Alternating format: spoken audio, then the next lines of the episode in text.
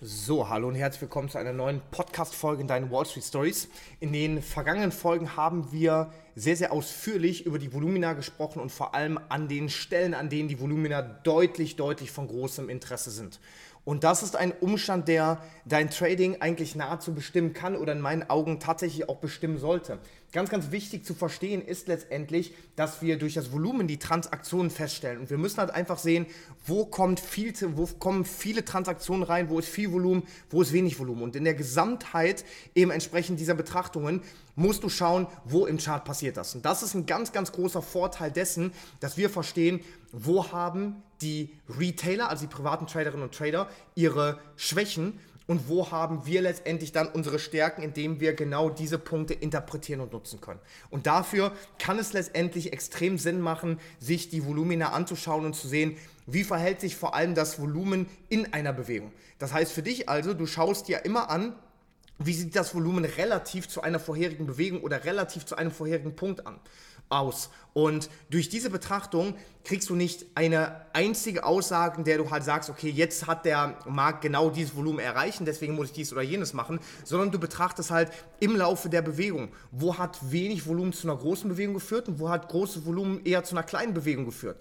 Und immer wo du halt siehst, großes Volumen hat zu einer kleinen Bewegung geführt, da ist letztendlich viele Transaktionen in einem engen Preisbereich. Das heißt, da sind Spannungen. Und wo Spannungen sind, da kann der Markt natürlich sich mal das ein oder andere Mal vergreifen an Hochs oder Tiefs, um zum Beispiel mögliche Stopp zu fischen.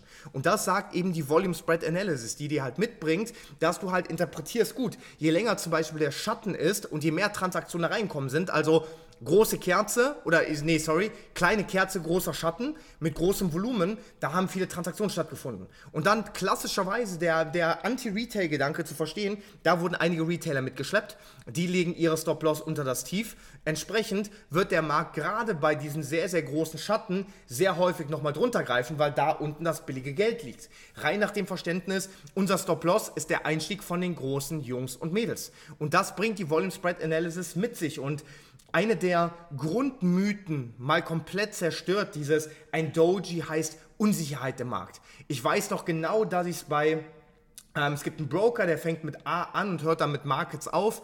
Ähm, da war ich zum Beispiel auf dieser Lernplattform und habe damals gelesen, okay, ein Doji ist quasi Uneinigkeit. So, und könnte beide in beide Richtungen passi passieren. Wenn, dann wurde zum Beispiel auch gesagt, in einem Widerstand, wenn dann Doji gebildet wird, dann kann das für Rejection sorgen.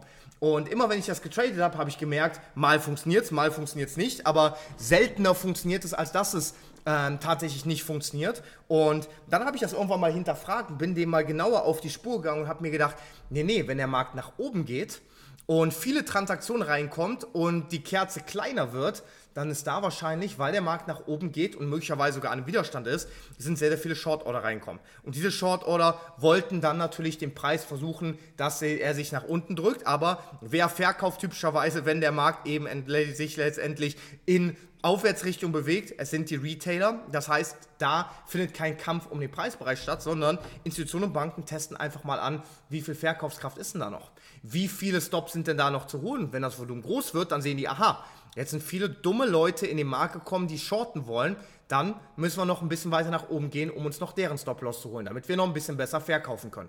Und das ist das gesamte Geheimnis zwischen der Volume Spread Analysis und eben entsprechend zum Beispiel sowas wie Dojis. Also unbedingt darauf achten, unbedingt aufpassen. Ich hoffe, dass dir diese kurze Podcast-Folge hier trotzdem einen großen Mehrwert gibt, dass diese Informationen, die dir wahrscheinlich nicht allzu viele Menschen mitgeben, weil sie es Punkt A nicht können, Punkt B nicht wissen und Punkt 2 Punkt C ja gar nicht an diese Informationen kommen, dass dir das weiterhelfen wird. Wir hören uns im nächsten Video oder beziehungsweise im nächsten Podcast wieder. Dein Dominik von der Watch Story. Ciao, ciao.